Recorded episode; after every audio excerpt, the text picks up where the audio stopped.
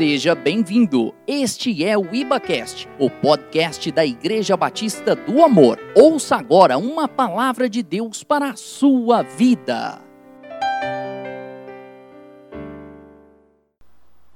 Queridos rapazes, boa noite. Feliz? Meu coração está quase explodindo aqui dentro, viu, irmãos? Que unção, glória a Deus, Dayara, equipe do louvor. Eu estava ali atrás até comentando, eu falei, meu Deus do céu, acho que eu não vou nem conseguir ministrar, Senhor. De tamanha unção que está neste lugar. E aí o Senhor já começa a falar conosco desde a abertura dos salmos, a leitura dos salmos, no, no, no, meio do louvor, e aí tudo vai se encaixando com aquilo que Deus havia colocado no meu coração, e aí eu fico mais alegre ainda, porque eu vejo que o Senhor fala conosco de uma maneira em sintonia, ele não se contradiz nem na sua palavra inicial, nem com seus louvores. E Deus, ele é um Deus de recomeço. Deus é um Deus de recomeço, Deus é um Deus de oportunidades. O Senhor falou tanto ao meu coração com essa palavra, queridos, tanto. E eu faço como pastor Gênesis, eu tomo, ela, eu tomo posse para mim, porque o primeiro ouvido a ouvir é o meu aquilo que vai sair da minha boca e aquilo que saiu da boca de Deus. A Nayara profetizou algo aqui no início, assim, de Deus. Você é chamado, você é escolhido, você é um filho de Deus. Esse é o melhor presente e o maior presente que Deus poderia ter te dado. Você se tornar um filho dele. Grave isso, porque daqui a pouco você vai entender o porquê de eu estar te falando isso. Eu gostaria de te convidar a você a abrir a sua Bíblia em Êxodo, capítulo 34. Êxodo, capítulo 34. Diz assim a palavra do Senhor: O Senhor Deus disse a Moisés: Corte duas placas de pedras iguais àquelas que você quebrou, e eu escreverei nelas as mesmas palavras que estavam nas primeiras Amanhã cedo esteja pronto para subir ao monte Sinai, a fim de se encontrar comigo ali, no alto do monte. Ninguém deverá subir com você, ninguém deverá estar em qualquer parte do monte. As ovelhas, as cabras, o gado não deverão seguir pastando perto do monte. Então Moisés cortou outras duas placas de pedra iguais às primeiras e no dia seguinte, como o Senhor havia ordenado, ele se levantou bem cedo e subiu ao monte Sinai, levando consigo as duas placas. O Senhor desceu numa nuvem, ficou ali com Moisés e disse qual era o seu nome: Isto é o Senhor.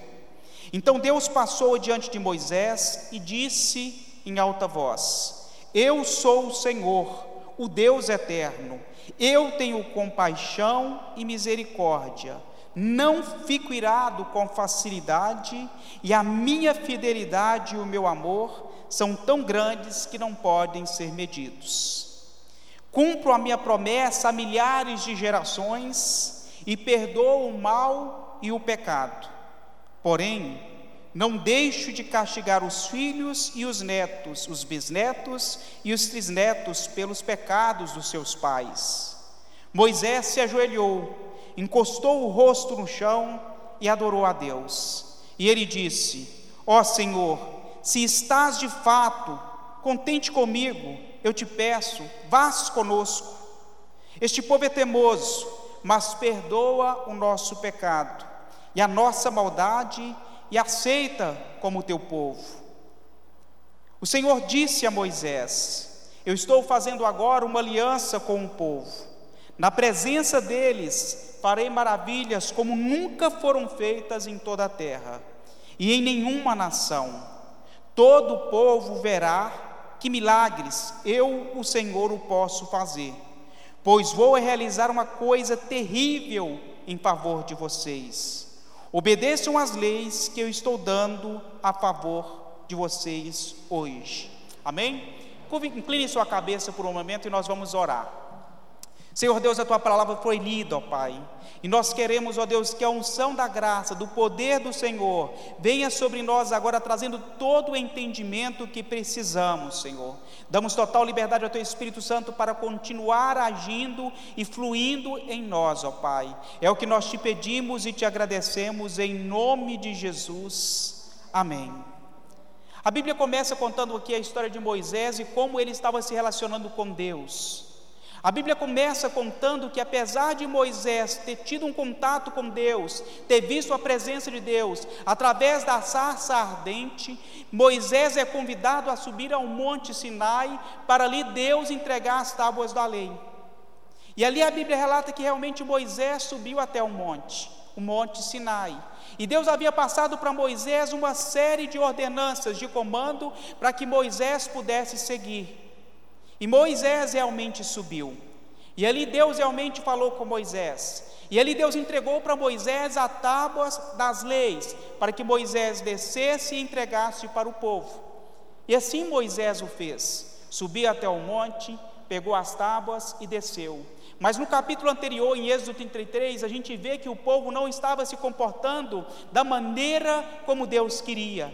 Apesar de Deus ter tirado o povo da terra do Egito, levando em direção à terra prometida, o povo continuava desobedecendo a Deus. O povo continuava caminhando em seus delitos, em seus pecados. E isso trouxe muita tristeza ao coração de Moisés. Porque Moisés, ao subir ao monte, ele se preparou, jejuou por 40 dias, porque aquele que se aproximava de Deus deveria se santificar, deveria se preparar para ouvir aquilo que Deus iria falar. Isso é tão interessante que quando nós realmente nos colocamos nas práticas espirituais de jejum, de oração, nós nos tornamos mais sensíveis à voz de Deus. Os ruídos não nos atrapalham mais porque nós estamos mais sensíveis, os nossos ouvidos estão abertos. E ali Deus escreve nas tábuas e entrega a Moisés. E aí lembra que eu te falei que nós já recebemos o maior presente que um homem pode receber, e esse é chamado Filho de Deus. Moisés ali então recebe das mãos do próprio Deus um presente. Deus escreve nas pedras, nas tábuas, e entrega a Moisés as tábuas, as pedras. Moisés então recebeu um presente das mãos de Deus. Quantos aqui gostam de receber presentes? Eu gosto de receber presente, meu irmão. Agora imagine você recebendo um presente das mãos do próprio Deus. Aquilo deveria ser imensurável. Aquilo não deveria ter um valor aqui na terra, porque nada poderia pagar. Esse é o valor do que você recebeu das mãos de Deus, um presente de Deus que não tem preço. O preço que foi pago, nenhum homem poderia pagar. Foi o preço de sangue de Jesus ali na cruz do Calvário. Esse foi o preço para sermos chamados de filhos de Deus. Agora eu te pergunto: qual é o cuidado e o zelo que você tem quando você recebe um presente? Geralmente eu tomo todo cuidado, eu abro até o pacote com cuidado, porque eu não sei. Às vezes a pessoa até me avisa se pode quebrar, se não pode quebrar, mas de qualquer maneira a gente abre aquele pacote com certo zelo, com certo cuidado. E assim deveria ser com todos nós, ao receber um presente, quais são as suas atitudes diante daquilo que você tem recebido? Quais são as suas atitudes diante do presente que Deus tem lhe dado? Porque às vezes você pode pensar assim, irmão Anderson, eu não estou ganhando nada, não estou recebendo nada, ninguém se lembra de mim. Meu irmão, vamos voltar e recapitular. Você foi chamado, você foi escolhido, você é filho de Deus. Esse é o maior presente que você poderia receber, ser lembrado pelo próprio Deus. Esse é o maior presente que um homem pode querer. Só que diante daquilo a gente pode fazer um paralelo e perceber que Moisés tinha em mãos algo que tinha um valor inestimável para a nação de Israel, para o povo de Israel. Mas como que ele poderia demonstrar isso para o povo? Porque afinal de contas Moisés estava entristecido com o comportamento do povo. Tanto é verdade que no, no capítulo 34, nos versículos ali seguinte, Moisés retrata que ao descer do Monte Sinai, num ato de raiva, de fúria, ele pega as tábuas que Deus havia entregado e quebra aquelas tábuas.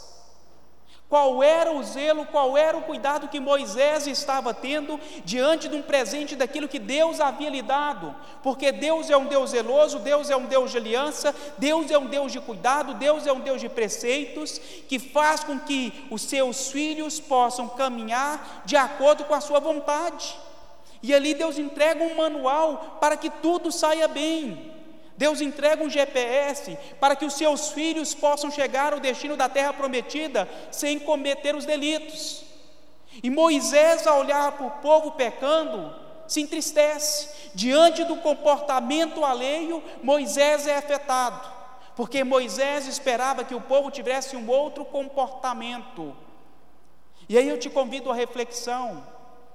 Quem quebrou as tábuas, quem destruiu as tábuas não foi Deus, foi Moisés, porque Moisés estava descontente. E a Bíblia vai dizer que a justiça de Deus não se compara com a justiça do homem, porque no capítulo 33 de Êxodo, Deus não queria mais acompanhar o povo, Deus estava apenas enviando o povo, sabia que o povo estava em desobediência, mas Deus falou que estaria com eles protegendo aquele povo. É semelhante, queridos, você buscar a guarda, a proteção de um segurança. O segurança ele até vai com você em alguns momentos, mas em determinado momento ele não poderá estar lá com você. Um segurança, por exemplo, ele não deita na cama com aquela pessoa que ele está guardando, mas o nosso Deus nos protege de dia e de noite em todas as situações. E ali Moisés faz um pedido para Deus: Senhor, vá conosco, eu só irei se tu fores à nossa frente. E Deus olha para aquela situação, aceita o convite de Moisés e realmente vai com o povo. E ali Deus está trazendo para nós um grande ensinamento, um grande ensinamento que nós precisamos tomar para as nossas vidas. Quando recebemos um presente de Deus, qual é o cuidado que nós devemos ter? Aquilo que nós temos recebido de Deus, como que eu tenho zelado, como que eu tenho cuidado? Como que você tem zelado e cuidado da sua vida? Como você tem zelado e cuidado da sua família, família, dos seus filhos, do seu trabalho, dos seus proventos, de tudo aquilo que Deus tem colocado em suas mãos? Qual é o cuidado que você tem tido? Você, é, você tem se comportado de uma maneira zelosa? O mais engraçado é que, por mais que nós nos aproximemos de Deus, por mais que nós possamos ter visto Deus em uma sarça ardente, ter visto as manifestações do poder de Deus, se não, não formos cuidadosos, isso não nos garantirá o acesso permanente à presença de Deus. Precisamos ser cuidadosos. Moisés já tinha tido contato com Deus, já tinha visto manifestações do poder de Deus, se consagrou, mas devido a um ato de fúria, um ato de raiva, ele quebra o seu presente, ele quebra aquilo que Deus estava lhe entregando. E aí eu te pergunto, meu irmão, como que nós devemos nos comportar? Será que eu tenho tomado os devidos cuidados? O Monte Sinai, para você ter uma noção, tem aproximadamente 2.285 metros de altitude. Não é um monte pequeno, é um monte que requer um um, um esforço físico acentuado para se subir aquele lugar. E ele fala, a Bíblia conta que Moisés foi até o pico do monte.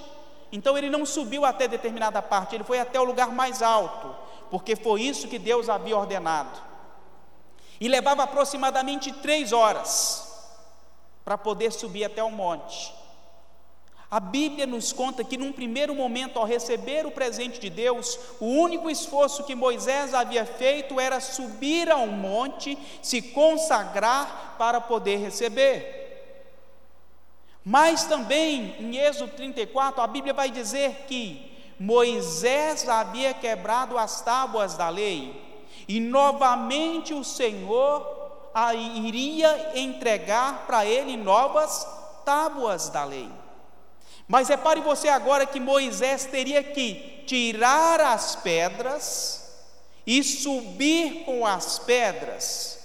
que que isso vem falar conosco? Que Deus é um Deus de oportunidades, Deus é um Deus de recomeço, mas existe esforço da nossa parte. Devemos nos esforçar.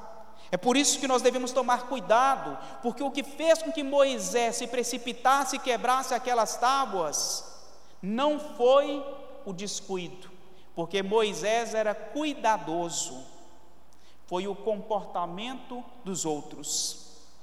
Como que o comportamento ou como que as avaliações alheias te afetam em relação ao seu relacionamento com Deus? O quanto que as opiniões alheias te afetam? O quanto que os comportamentos alheios tiram a sua paz? Às vezes você desiste da sua família, do seu casamento, do seu trabalho, porque você fala: Eu não aguento mais essa situação, eu não aguento mais isso, meu Deus. Olha esse comportamento, olha essa atitude, dia após dia, é a mesma coisa.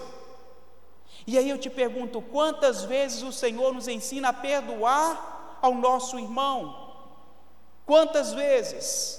A Bíblia relata, de uma maneira simbólica, analógica, de 70 vezes 7 e nós sabemos que sete é o número da perfeição de Deus. Isso nos indica que quantas vezes for necessário. E na nossa justiça a gente pensa que é um desrespeito a pessoa continuar nos atingindo com o mesmo erro de maneira repetida. Só que Deus vem mostrar para nós que Ele é um Deus compassivo, um Deus longânimo, um Deus tardio em irar eu te pergunto qual seria o seu comportamento diante da atitude de Moisés. Você já parou para poder pensar nisso? Porque ao você entregar um presente para uma criança e ela fazer uma birra e jogar aquele presente no chão, a atitude de um pai seria corrigi-lo. Falar: meu filho não pode fazer isso, é feio. Agradeça, diga muito obrigado ainda que a pessoa não tenha gostado do presente que recebeu. Essa é a atitude esperada de qualquer pessoa. Eu te pergunto: se fosse você no lugar de Deus, você preparar, entregar as tábuas para Moisés, e de repente Moisés fazer uma berra quando desce e ver o povo pecando e ele jogar as tábuas e quebrar? Eu vou te falar o que eu faria. Eu daria uma boa surra em Moisés. Fala, passa aqui, Moisés e desceria o sarrafo. Mas o nosso coração, a justiça de Deus, é completamente diferente da nossa justiça. Porque aquilo que for, talvez fosse imperdoável para nós homens, para Deus foi completamente aceitável. Deus não questionou a Moisés. Deus não perguntou, Moisés, por que, que você está dando birra? Moisés, por que você fez isso? Mas no capítulo anterior, Moisés retrata o porquê dele ter feito isso, o porquê dele ter tido esse comportamento mesquinho, o porquê dele ter agido com fúria. Queridos, todos nós somos dotados de emoções, Deus não nos fez insensíveis. Eu não sei você, quando você está dirigindo, de repente entra um carro de maneira brusca na sua frente e você tem que frear, quase batendo o seu carro. Eu quase entro em desespero. O meu espírito quer sair de mim. Eu quero brigar e eu sou pequenininho, então é mais fácil, é mais rápido. E ali eu quero brigar. Eu falo, meu Deus, autocontrole, me ajuda, Jesus. Tem misericórdia dessa situação. Então, ou seja, as situações nos fazem de tudo para nos tirar realmente a bênção. Só que aí eu te convido a pensar e a refletir. Deus quer de nós o equilíbrio, a santidade. Deus quer de nós que nos aproximemos dele e aprendemos dele o seu caráter, o seu comportamento. Deus é misericordioso, mas nós somos misericordiosos. Porque se nós pecarmos até 70 vezes 7, o Senhor sempre nos perdoará. Se nos arrependermos, sempre. Agora, será que você está disposto a perdoar o seu marido pelos mesmos erros, pelas mesmas atitudes? os seus filhos pelos mesmos erros, pelas mesmas atitudes diárias. É isso que o Senhor quer falar conosco. Ainda que tenha essa oportunidade do recomeço, nós devemos perceber que Deus é um Deus de princípios. Deus é um Deus que obedece os seus princípios. Ele continua nos amando. E aí eu te pergunto, Anderson, o que tem a ver com isso? Agora, num contexto espiritual, o que que isso quer falar conosco nesse contexto espiritual? Você pode estar até preparado, você pode estar até sendo se consagrando, jejuando, mas você não pode jogar no chão aquilo que Deus tem lhe dado. E às vezes a nossa atitude é essa. Nós simplesmente, de uma, de uma imaturidade, pegamos aquilo que Deus tem nos dado e jogamos no chão. Eu não quero isso, isso não, não é para mim. Senhor, eu já sofri demais, eu já cansei, eu não aceito mais e quebramos os presentes de Deus aquilo que o Senhor tem trazido para nós. Significa que falta reconhecer Deus na sua plenitude. Moisés, no primeiro momento, subiu até o Monte Sinai, mas somente após a segunda subida, que a glória de Deus se manifestou sobre a vida de Moisés e o seu rosto resplandeceu. Somente quando nós reconhecemos o caráter de Deus, o comprometimento de Deus com o seu povo, a sua glória é revelada e o seu brilho se estende. É somente quando nós somos capazes de amar como Deus amou. É você poder olhar para uma prostituta, é você poder olhar para uma pessoa drogada e simplesmente abraçá-la e dizer: Eu te amo, porque Jesus te ama mesmo aquela pessoa às vezes te enganando. A nossa primeira atitude às vezes é repudiar, se querer se afastar, não querer se contaminar, mas Jesus ele tocava nos intocáveis. Jesus tocava, curava os leprosos. Foi para isso que Jesus veio. E esse é o comportamento que nós devemos ter. As pessoas não querem saber, não querem olhar para nós e saber o quanto que nós decoramos ou temos a capacidade de perceber, sabe, os versículos bíblicos. As pessoas querem ver em nós a nossa capacidade de amar, de não julgar. Não fomos chamados para poder julgar. Moisés queria exercer julgamento no povo. Esse teu povo, Moisés diz para Deus: Esse teu povo, foi por isso que eu fiz isso, por causa do teu povo. E aí eu te convido a refletir. Somos muito bons em apresentar desculpas para Deus. Desde o jardim do Éden, somos ousados. A Bíblia conta que na criação, Deus criou homem, mulher, colocou tudo, tudo perfeito em ordem no jardim. E ali um homem desobedece e come do fruto proibido da árvore, do conhecimento do bem e do mal ao qual Deus havia ordenado que daquele fruto não comessem. Era a única coisa que o homem não poderia fazer. E o homem vai lá e faz. E Deus, como sempre, na viração da tarde, foi conversar com o homem. Irmão, quando eu li isso, eu, me deu vontade de rir. Eu falei, ele deve estar de brincadeira com Deus. Deus pergunta a Adão, Adão, e Adão se escondeu porque estava nu. Ele fala: Senhor, eu estou nu.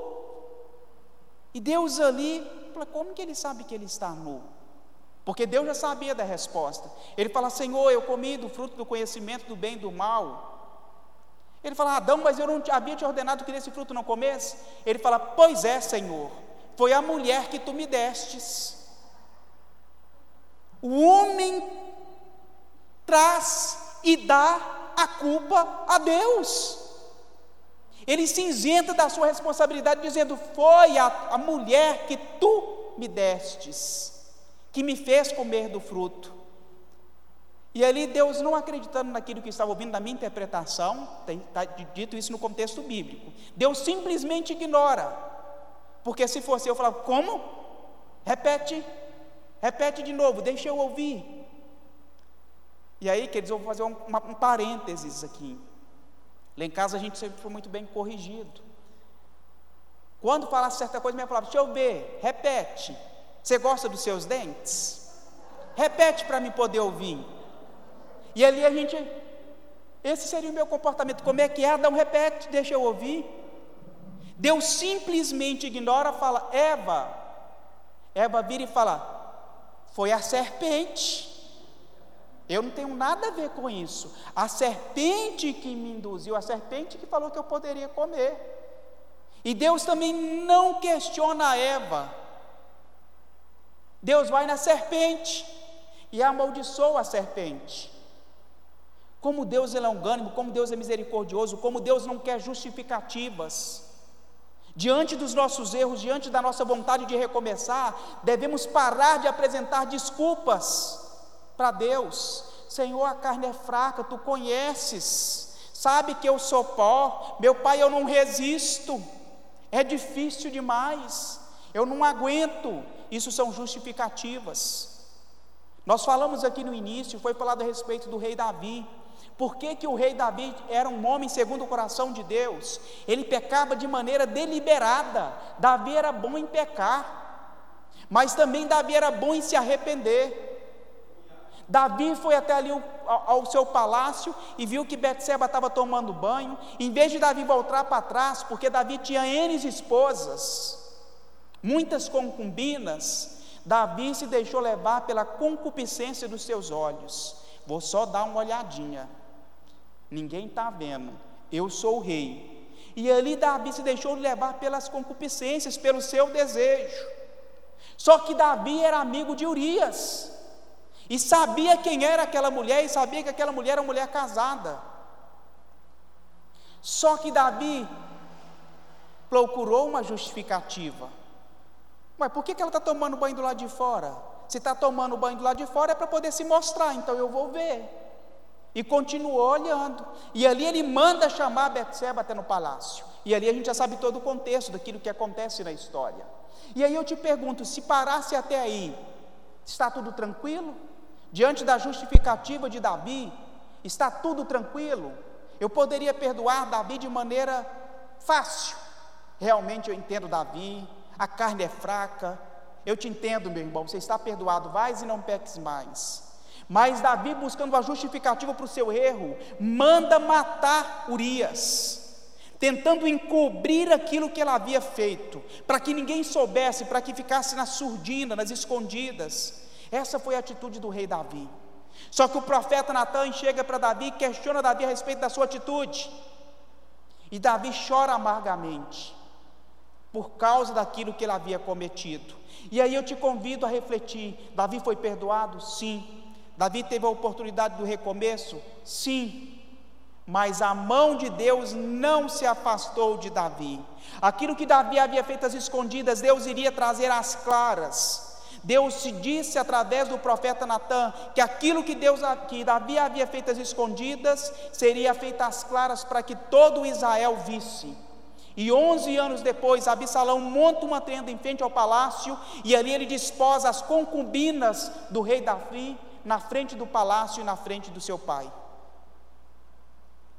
Todo pecado, todo erro traz consigo consequências. Deus nos perdoa? Sim. Deus nos dá oportunidade? Sim. Mas Deus não nos isenta das consequências dos nossos erros. Ele é um pai amoroso, ele é um pai zeloso. A Bíblia nos ensina que Deus, um pai que zela, ele só corrige aquele que ama. Se você está ouvindo essa mensagem pela internet, eu quero te dizer que você é um amado, uma amada de Deus. Por isso que Deus te colocou você nesse momento, nesse lugar, para ouvir essa palavra. Você que está aqui hoje, às vezes você fala, por que, que eu estou aqui? Ah, eu não tenho nada para poder fazer em casa. Não, meu irmão, minha irmã. Deus quer falar com você. Se existe algo errado, conserte não se preocupe, Ele é especialista em nos colocar no eixo, em nos colocar no prumo. Mas precisamos querer, precisamos estar dispostos a ouvir aquilo que Deus está querendo falar. Ele é o Deus do recomeço, não importa o quanto nos consagramos, não importa o quanto nos separamos, se tivermos atitudes precipitadas, se tivermos atitudes infantis, se tivermos atitudes imaturas, podemos colocar tudo a perder. Às vezes começamos fervorosos no ministério e ansiamos por crescer, E aí passa-se um, dois, três, quatro, cinco. Vai ser, isso não vai acontecer mais. Desistir, vou parar. Significa que você está pegando as tábuas daquilo que Deus colocou, daquilo que Deus te entregou, e você está quebrando. O princípio é o mesmo. Você está em desobediência. Existe uma grande pergunta: o que eu devo fazer então quando eu erro? O que eu devo fazer quando eu reconheço que errei? Não basta uma mera me desculpe. É necessário um arrependimento. Precisamos entender que a misericórdia, a graça, o favor de Deus sempre está disponível. Não pode existir no meio, no povo de Deus, queridos, a, a, a, incerteza, a insegurança de que não seremos perdoados. A Bíblia garante que o único pecado que não é per, perdoado é a blasfêmia contra o Espírito Santo de Deus. E aí eu vou te falar um negócio: é extremamente difícil você pecar contra o Espírito Santo de Deus ao ponto de blasfemar. Sabia disso? Extremamente difícil. Sabe por quê? Porque Deus é misericordioso. Deus ele é ungânimo. Deus em todo o tempo ele quer alcançar as pessoas através do seu amor. E para isso eu te convido a pensar: será que realmente começar de novo, irmão Anderson, é fácil? Não. Recomeçar de novo requer energia, disposição, força de vontade. Por que que às vezes muitos casamentos, muitas famílias se separam? Porque não estão dispostas a lutar, a recomeçar, a terem novas atitudes, a acertar aquilo que precisava ser corrigido. Eu comecei contando para vocês que Moisés estava descendo do monte. Mas logo ali nos capítulos, no capítulo 34, logo nos primeiros versículos, Deus orienta ele novamente a subir ao monte. Talvez você tenha descido, talvez você tenha errado, barra pecado.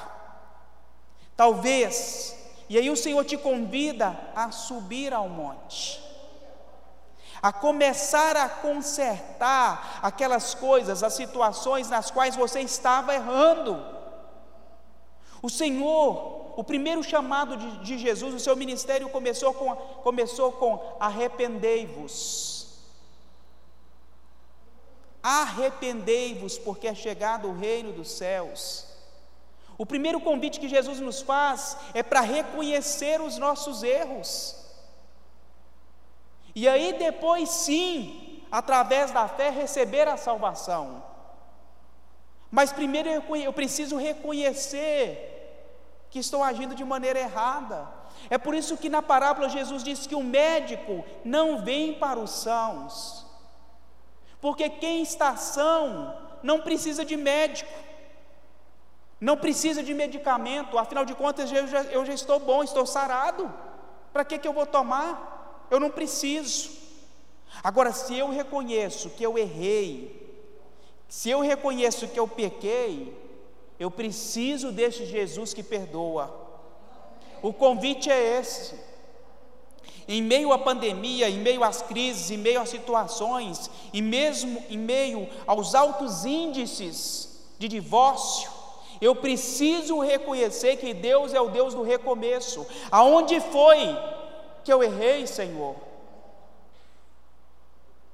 E aí, deveríamos conversar mais, deveríamos dialogar mais em família, sabermos mais o que realmente incomoda o outro, para não termos situações parecidas com a de Moisés, porque comportamentos nos afetam. Só que o problema é que às vezes nós não falamos. é quase que unânime, né? quase que geral. Você ter o conhecimento de que, por exemplo, você acabou de tomar banho, pega a toalha molhada e joga em cima da cama. Não vai ser bom. Te garanto isso. O resultado esperado não vai ser bom.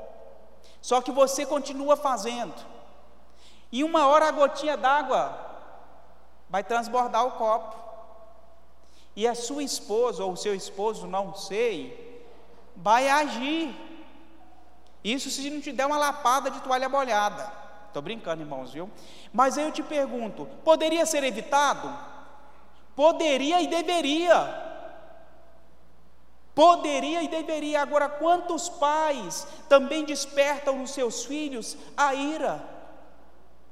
Às vezes, uma palavra maldita, porque foi falada fora de hora, fora de contexto, e aquilo magoou de uma maneira tão profunda o filho, ou seja, um comportamento inesperado que traz consequências e que afeta o outro. Por que, que muitas pessoas têm dificuldade de se relacionar com Deus? Porque tem a sua paternidade afetada no meio secular, e aí não conseguem ver Deus como pai, porque não tiveram um pai exemplar, porque o pai nunca proferiu palavras de amor, o fato é que Deus quer nos ensinar em todo o tempo. Tem coisas que nós não precisamos mais cometer.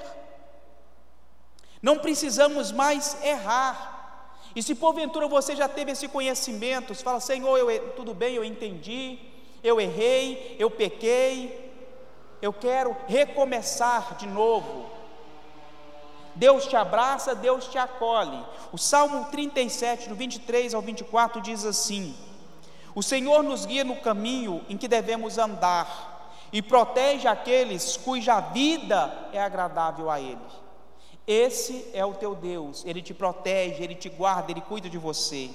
O verso 24 diz assim: Se eles caírem, não ficarão prostrados, porque o Senhor os ajudará a levantar. Essa palavra que eu trago, queridos, é uma palavra de recomeço, porque se você caiu, se você caiu, se você tropeçou, o Senhor é que te pega pela tua mão e te levanta, e te diz que não te julga, não te julga, Ele simplesmente te ajuda a levantar e fala: Vai que eu estou te vendo, sem julgamentos, Deus não, não procura ouvir quais são as justificativas. Essa palavra falou tanto ao meu coração, porque às vezes, até num discipulado, quando você vai conversar com o pastor para explicar determinado comportamento, você começa a justificar, sem ao menos perguntar. Fala, pastor, eu fiz isso, isso e isso, porque estava. Por quê? Por quê? E Deus, em momento algum, pergunta por quê ao homem. Ele simplesmente diz que é necessário se arrepender. E pelo contrário, ele diz que dos nossos pecados de outrora, do passado, ele não se lembra mais. Agora, quando eu realmente estou disposto a perdoar, a seguir os ensinamentos daquilo que Jesus fez, eu também deveria ter o mesmo comportamento. Eu não poderia estar a todo tempo me lembrando e dizendo que, olha, olha, eu já te avisei, se você fizer de novo, eu te largo. Olha, se você fizer de novo, você vai ver comigo. Imagina você, se esse, se essa atitude fosse parecida com Deus ali com Moisés. Eu já te avisei, Moisés. Você bateu na rocha e pendeu a rocha e você não aprendeu nada com isso. O seu comportamento está distoante daquilo que eu espero. Mas Moisés era um improvável. Nós estamos falando de um homem que ele era um assassino. Não vamos maquiar a coisa não, meu irmão. Às vezes a gente costuma maquiar as coisas, dizendo que ah, a vida de Moisés é linda, Moisés, no cestinho de betume, foi largado ao riacho e subiu o riacho e parou no palácio de Faraó. Mas ao mesmo tempo, Moisés foi aquele que matou um egípcio e fugiu e ficou escondido no deserto para não ser morto. Só que mesmo assim, Deus o chama para nos mostrar algo precioso, que Deus chama os improváveis, aqueles que não são acreditados na sociedade. Quer um outro exemplo? Porque talvez a gente possa pensar assim: ah, Deus chamou Moisés, ok. Tem um autor que eu admiro muito, gosto muito, sou fã dele, Paulo. Paulo de Tarso, um dos maiores escritores da Bíblia, das cartas paulinas, contribuiu como ninguém, um homem inteligente, culto, mas assassino. Será que você daria ouvidos hoje, em pleno século 21, a um assassino que se arrepende? A um assassino que fala que teve um encontro com Deus e está mudado? Será que você daria ouvidos a ele?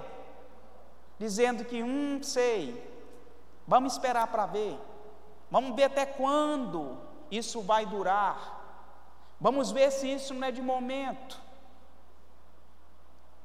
E aí, queridos, fazendo um paralelo, eu vou citar o meu irmão. Quando meu irmão se converteu, os colegas dele, ele já contou esse testemunho, né? Apostaram para ver quanto tempo iria durar. Quanto tempo duraria essa onda de querer ser santo, separado, de querer ser crente? Quanto tempo duraria? Com Paulo não foi diferente. Paulo teve um encontro com Jesus e ali a sua vida foi transformada. Posso ouvir um glória a Deus? Glória a Deus, a vida de Paulo foi transformada, Paulo foi impactado. Jesus realmente perdoou Paulo por tudo aquilo que Paulo já havia fazendo, perseguindo, matando, entregando, encarcerando os cristãos. Jesus o perdoou. Mas ao mesmo tempo também a Bíblia nos relata que não se apartaria de Paulo. Era necessário que Paulo padecesse. Fala, tudo bem, Paulo, você está perdoado. Mas uma coisa eu vou te garantir: é necessário que você padeça por causa do meu nome. Padecer é sofrer. E aí eu te pergunto: Paulo estava perdoado? Paulo estava disposto a recomeçar, mas tinha consequências. Por causa do nome de Jesus, Paulo também iria sofrer. Foi por isso que Paulo foi aprisionado, chicoteado. Foi por isso que ele apanhou como ninguém, ficou preso como ninguém, foi experimentado como ninguém porque toda ação traz consigo uma reação. Parece lei da física, mas tudo aquilo que o homem plantar, isso o homem vai colher. Deus não nos isenta das consequências das nossas escolhas. Deus nos perdoa, nos dá a oportunidade do recomeço, mas a consequência nós iremos trazer conosco. É por isso que devemos escolher muito bem aquilo que vamos semear. A história de Moisés poderia ter sido diferente. Moisés poderia ter olhado pelo povo e dizer, ter dito: Senhor, perdoa-os porque eles não sabem, eu não estava aqui para poder orientá-los. E somente depois que ele, Moisés teve esse contato com Deus e viu o que Deus havia feito, apesar de Moisés ter tentado atribuir a culpa a Deus, o teu povo, apesar dele ter tentado fazer isso, Logo nos versículos para frente, ele Moisés vai dizer que Senhor, o teu povo errou. Mas Moisés pede perdão. Porque às vezes até questionamos como que eu posso pedir perdão pelo pecado de alguém. Existem bases bíblicas para isso. Daniel, Esdras, o próprio Êxodo, Moisés fala assim: O teu povo pecou, mas perdoa o nosso pecado, perdoa a nossa atitude. Será que temos essa capacidade diante da dor, diante das fragilidades dos outros, de nos arrependermos pelo pecado do outro? Numa atitude de empatia, de colocarmos no lugar do outro e dizer: Senhor, nos perdoa. Será que oramos pela nossa nação, reconhecemos os pecados ou apontamos os erros, dizemos que somos, somos frutos de uma nação idólatra, voltada para a idolatria, mas será que realmente, Senhor, perdoa-nos nos perdoa pelo pecado da idolatria, nos identificando. Precisamos disso. Por mais que talvez algo possa ter acontecido, sabe, queridos? Por mais que talvez as nossas tábuas tenham caído, os presentes de Deus tenham sido colocados no chão, Deus está disposto a restaurar. E eu gostaria que num ato profético você repetisse comigo: Senhor, eu quero ser restaurado. Senhor, eu quero ser restaurado. Eu quero um novo recomeço. Amém. O próprio Deus nos ensina isso, queridos. E como eu te disse, Deus é um Deus de princípios, Deus é um Deus de propósito. Deus é um Deus que, que está sempre disposto a trazer o seu povo para próximo de si, a querer que o seu povo se reconcilie com Ele. A Bíblia nos conta essa história. Como eu disse para vocês, a Bíblia nos conta a história de Davi.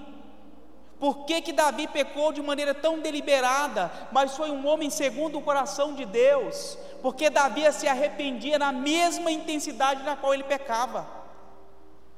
Se ele pecou, ele reconheceu, ele reconhecia que estava pecando, ele não escondia mais, ele se aproximava de Deus. Um outro homem que nós podemos tomar como referência, o apóstolo Pedro. Você já imaginou isso? Deus é um Deus de recomeço. O que você faz diante de uma negativa, de uma amizade? Alguém chega para mim perguntando se você é amigo do Valdinei. Eu falo, não, nem conheço, nunca vi. Não, Valdinei da igreja. Não, não sei quem é. Não, sou irmão Valdinei da intercessão. Não conheço. E ali o Valdinei toma conhecimento disso, da minha negativa, de não mais o conhecê-lo. Imagina você sendo advertido antes por Jesus, dizendo que, Pedro, antes que o galo cante, você me negará três vezes. Não, Senhor, de maneira alguma, não te negarei. Senhor, como? Sim, você me negará. E ali Pedro reconhece e nega Jesus. E ali Pedro começa a chorar de maneira compulsiva, amarga, porque reconhece o seu erro. Ele havia negado o Mestre, ele havia se arrependido. O arrependimento traz consigo choro, mudança de vida, mudança de atitude. Arrependimento é isso. E aí Pedro se tornaria, queridos, o patrono da igreja. Jesus chama Pedro para cuidar dos seus. Um homem que no passado o havia negado três vezes, que havia sido inclusive orientado, advertido que ele iria fazer isso. Nosso Deus é um Deus de oportunidades, é um Deus da confiança. É um Deus que fala: por mais que você tenha errado, por mais que você tenha pecado, eu te dou nova oportunidade. Vem aqui comigo, você que é assassino, você que é pecador, você que é mentiroso, não vem aqui comigo. Não me interessa o seu passado, não me interessa o que você fez. O interessa para Deus é daqui para frente. Devemos enxergar com clareza a oportunidade que Deus estava dando para Moisés.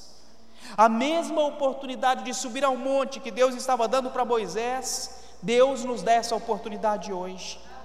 Eu te convido você a subir ao monte com as suas tábuas quebradas e apresentar para Deus os seus presentes, a sua família, o seu pai, a sua mãe, o seu esposo, a sua esposa, os seus filhos, o seu trabalho e dizer: Senhor, pelo meu comportamento eu quebrei as tábuas, os presentes que o Senhor me deu, mas eu reconheço o meu pecado, a minha fragilidade e eu quero, Deus, ver a tua glória passando pela fenda, para que eu não possa mais descer da mesma maneira com os meus julgamentos.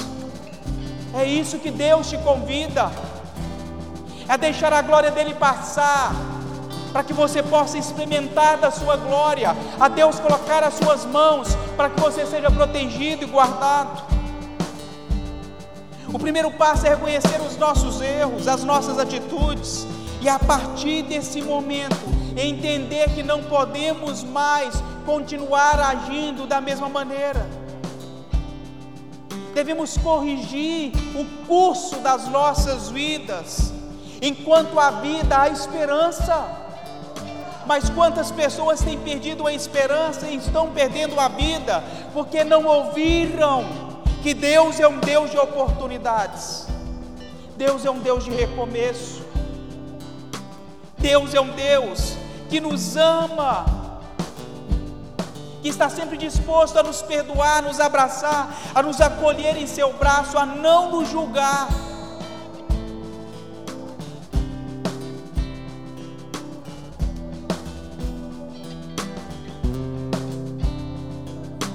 Temos dificuldades e devemos apresentar as nossas dificuldades a Deus. Não precisamos esconder as nossas fragilidades. Talvez eu precise esconder do homem que vai me julgar, do homem que vai tentar usar da minha fragilidade para me afrontar.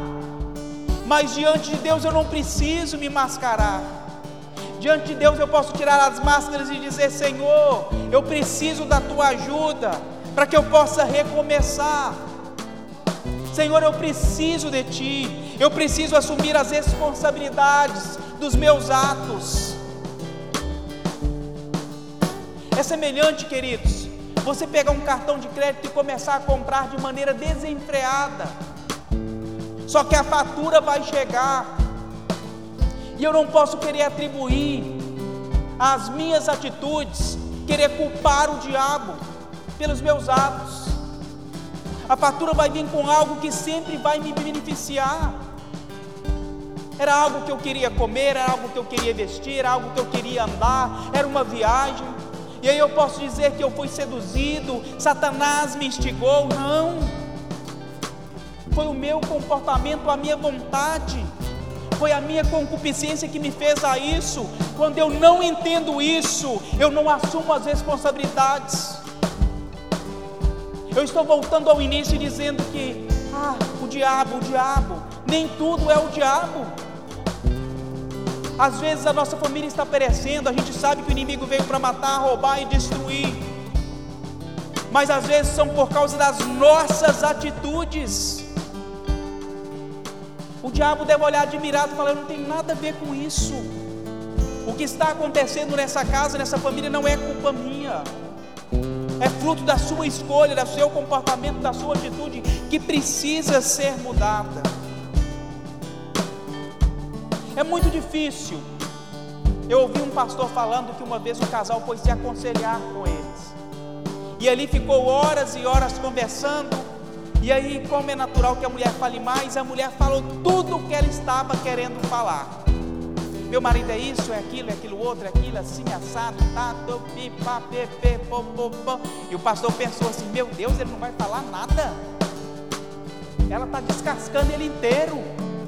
E o pastor só ouviu. Queridos, fiquem tranquilos que não foi aqui, tá? No nosso meio. Isso é de um outro pastor de outro ministério. E ele falou que, para a surpresa dele, quando ela terminou de falar tudo aquilo, ele virou e falou assim: Pastor, ela está certa. Eu sou tudo isso que ela falou. O primeiro passo de um reconhecimento, o primeiro passo de um recomeço, é o reconhecimento. Se você quer reconstruir, reconheça os seus erros e assuma as responsabilidades. Deus só restaura, Deus só dá a oportunidade de recomeçar para quem reconhece os seus erros e sabe que precisa dele. Deus quer isso, que você tenha essa consciência de que eu preciso do Senhor para recomeçar casamento só pode ser restaurado, uma família só pode ser restaurada se for percebido aonde foram os erros cometidos. É assim que funciona. Neemias, ao saber que os muros estavam, Jerusalém estava destruída, as muralhas estavam queimadas, Neemias estava num lugar confortável. Ele poderia ter pensado assim: estou comendo do, estou comendo dos banquetes do rei, eu moro num palácio, eu não tenho nada a ver com isso, com o que está acontecendo em Jerusalém. Eu vou ficar no meu lugar de conforto. Mas a atitude de Neemias foi se compadecer. Ele teve empatia pelo seu povo. E da Neemias ali ele pede liberdade e acesso ao rei para voltar para Jerusalém.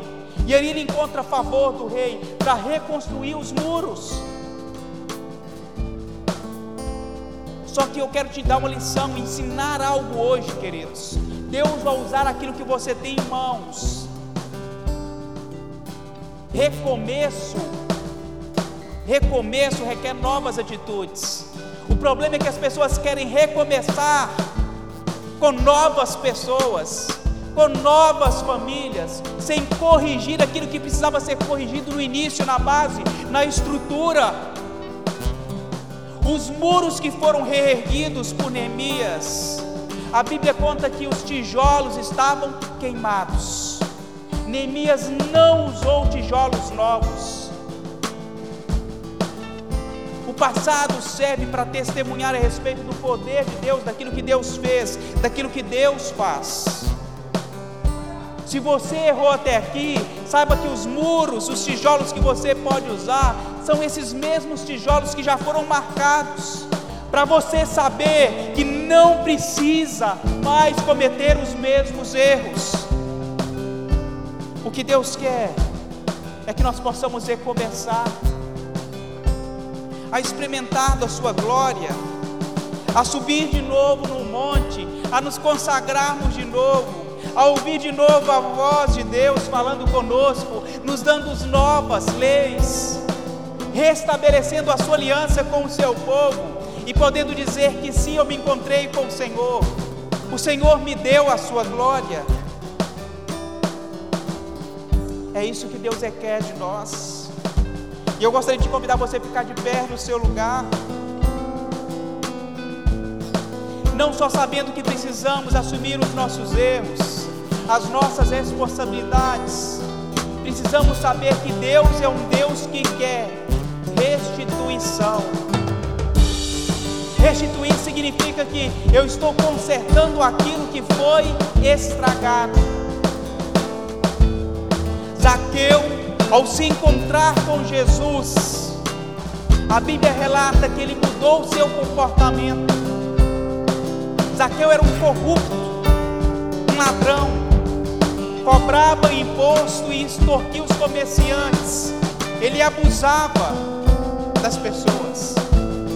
Só que ele teve um encontro com Jesus e ele se arrependeu. E ele chega para o mestre e fala: Senhor, se porventura eu tenho defraudado o teu povo, eu quero restituir quatro vezes mais. Quando eu reconheço os meus erros, quando eu assumo as minhas responsabilidades, eu tenho que restituir, eu tenho que mudar o meu comportamento, eu tenho que passar a ser gentil, compassivo, eu tenho que passar a ser longânimo, eu tenho que pass passar a ter empatia pelas pessoas. Eu não posso ser a mesma pessoa. É isso que a história nos ensina. O Deus que nos possibilita começar de novo. Ele nos dá a capacidade de reparar ressarcir, de consertar. Não temos que empurrar nada por debaixo do tapete e fingir que nada aconteceu. Não é isso. É querer de novo o brilho do Senhor em nós. É querer de novo cuidar daquilo que Deus te deu. Deus tem um chamado para você. Se eu pudesse, meu irmão, eu desceria daqui e olharia nos teus olhos, pegaria na tua mão, dizendo que Deus não brinca com você. Se você está aqui hoje, é por causa disso, Deus te trouxe aqui simplesmente para você ouvir que Ele te chamou, que Ele te escolheu, que Ele te ama, que Ele tem um propósito na sua vida. Se você até agora está me ouvindo aí, é para que você tenha essa certeza e essa convicção. Não quebre as tábuas daquilo que Deus lhe deu. Não quebre o presente daquilo que Deus lhe deu. Às vezes consideramos e pensamos que não, não vai acontecer. Eu não fui chamado, eu não fui escolhido. Não é isso que a Bíblia diz. A Bíblia diz que muito antes Muito antes você era substância ainda informe. Você não tinha sido ainda fecundado, não havia o encontro do espermatozoide com o óvulo. Deus já tinha te escolhido. É assim que você precisa se ver. Deus te chamou para cumprir um propósito. Não abra mão disso. Não abra mão apesar dos comportamentos das outras pessoas. Não abra mão do presente que Deus lhe deu. Do chamado de Deus. Não abra mão. Não abra mão, meu irmão. Esse é o melhor presente que nós poderíamos receber do Pai. Sermos chamados de seu filho e podemos colaborar para que outras pessoas também se tornem filhos de Deus. Cumprimos a missão. Moisés errou, errou, mas reconheceu o seu erro, mas levou até aquele povo até a terra prometida. Moisés cumpriu a sua missão. Ele não entrou, mas ele conduziu aquele povo. Ele entregou aquilo que Deus havia entregue em suas mãos pela segunda vez. Recomeço fala de oportunidade. Deus hoje te dá as mesmas oportunidades. As mesmas oportunidades. Você não perdeu a oportunidade. A oportunidade hoje vem sobre você, sobre a sua casa, sobre a sua família. Deus é o Deus de restauração. Aleluia, Jesus.